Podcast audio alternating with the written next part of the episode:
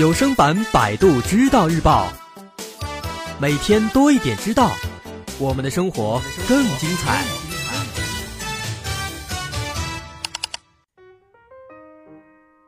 咱们提到卖身救人这个词儿，咱们应该很熟悉了。网上搜索这个词儿，能够看到很多此类的消息，数不胜数。一般来说，这样的招牌，它是最能够引起人们关注的。同时，也是最具有争议性的。可是最近啊，网络上有了一个女大学生卖身救母的消息。这个事情呢，其实它是卖淫团伙一手策划的套路，都是套路，专门的骗取人们的同情心，然后组织卖淫，谋取高额利益。这个事儿的内容，它大概是这样：长沙市的吴先生有一天收到一个短信。对方声称呢，自己叫做琪琪，是长沙某个学校大一的学生。他的母亲因为患上了重病，家里边已经没钱了，希望呢能够找到好心人的救助，并且愿意出卖自己人生的第一次作为回报。当时在收到这个短信之后，吴先生非常惊讶：一个女学生，她如果不是走投无路，怎么可能通过卖初夜来换取救援呢？于是。好心的吴先生立即就联系了电视台，想一块来帮助帮助这个小女孩。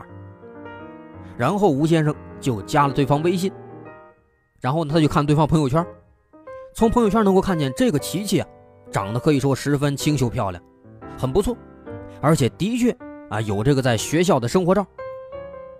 后来没过几天，琪琪就主动把这个吴先生约出来了，见面地点就在学校门口。吴先生当时很机智，他跟记者一块来的，然后呢，记者在一边藏起来。到了学校门口之后啊，发现这个琪琪长得跟照片里边确实差不多，应该是没用什么美颜相机之类的啊，应该是天生丽质。然后这个琪琪就带着吴先生来到附近的一个餐厅，开始说了，说自己也是河南人，今年十八，家里边除了有这个乳腺癌的母亲之外，还有一个弟弟要抚养。现在呢，急需两万块钱救助。可是这个时候，正当这个吴先生想多了解一些情况，多聊一些对方家里情况的时候，琪琪却显得十分不耐烦，直接开口要求去开房。这时候，吴先生说了：“说啊咱不要急，我可以给你无偿的提供帮助，我不要你的第一次，毕竟你还小，以后的路还很长啊，以后后悔了多不好。”这个时候呢。没想到，琪琪他并没有高兴，反而是马上变脸了，戴上帽子，直接走了。琪琪走了以后，记者在后边偷偷的就跟着他来到了学校，发现对方啊在学校操场待了一会儿之后啊，上了一台豪车，直接离开了，开出学校。那么这个情况跟这个琪琪当时描述的说自己家庭困难，这个情况可是严重不符啊，都有豪车坐了。这能困难吗？于是记者后来就到学校去了解这个琪琪的身份。学校的老师看了一眼这个琪琪的校园卡照片之后啊，直接就说说这个校园卡是假的，应该是伪造的。而且再查呢，学校这个数据库里边也没有这个琪琪这个人，所以说这个女大学生的身份很可能是一个幌子。之后。过了没几天，这个琪琪又再一次跟这个吴先生联系，约定在酒店碰面。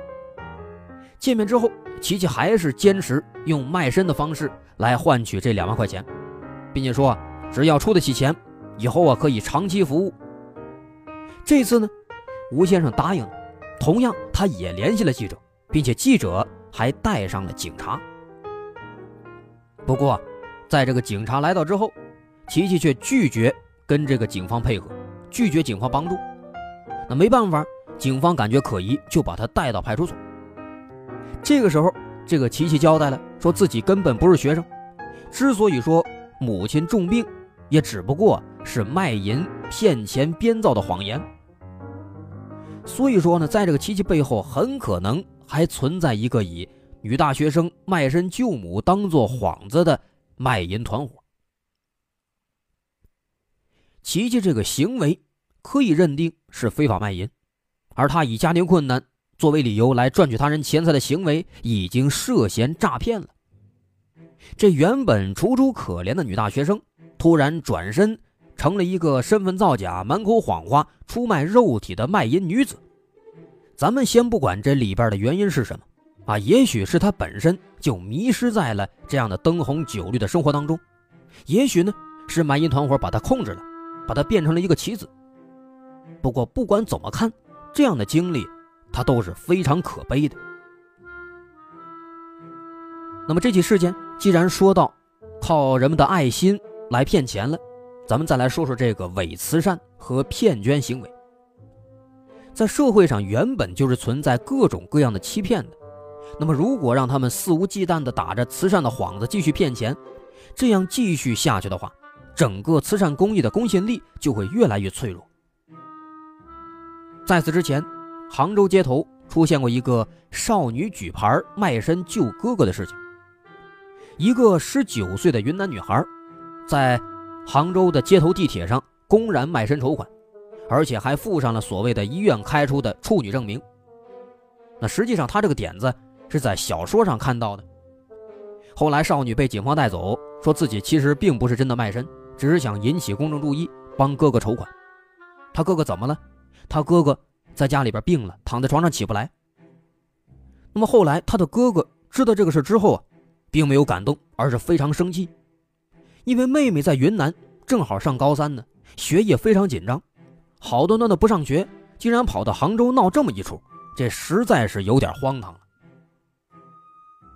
所以说，最后啊，针对这两个事例，咱们再来看一点，这个所谓的卖身救人这个行为，它到底允不允许，合不合法？那答案肯定是不合法的。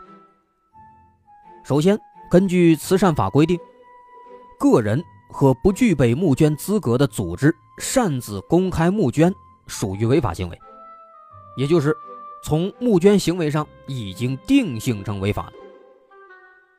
那么，如果是私下的卖身救人，就像是电视剧《艰难爱情》里边的主角，女主为了赚钱给男友治病，被迫嫁给钻石王老五，这样的情况呢，它是属于私人行为的，是否属于违法，这需要看具体的行为。比如说，双方自愿达成协议，结成情人关系，或者说包养与被包养关系。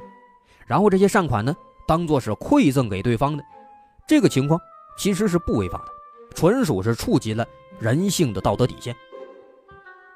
但是如果说双方约定啊，以后发生关系为条件来换取钱财，只要他们商量好了，已经着手实施或者已经交易完成了，这都属于卖淫嫖娼行为。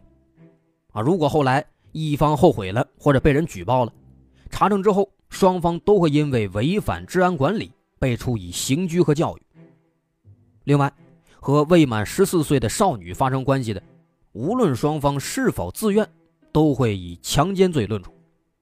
最后，这个非法募集的这个嫖资也是要上缴国库的。在咱们当今这个资讯非常发达的社会当中啊，价值它也是呈现多元化的发展势头的。但是道德和法理，它从来不会忽略正义和真理的诉求。卖身救人的闹剧，它理应在规范社会救助和完善的制度救济里面落幕收场，而不是随随便便的就打出幌子，招摇过市。我们不能对一个垂危的生命视而不见，我们也想伸出温情的双手，但是前提是要合法，而且真实。好，这篇文章来自百度知道日报的特约作者正义猫。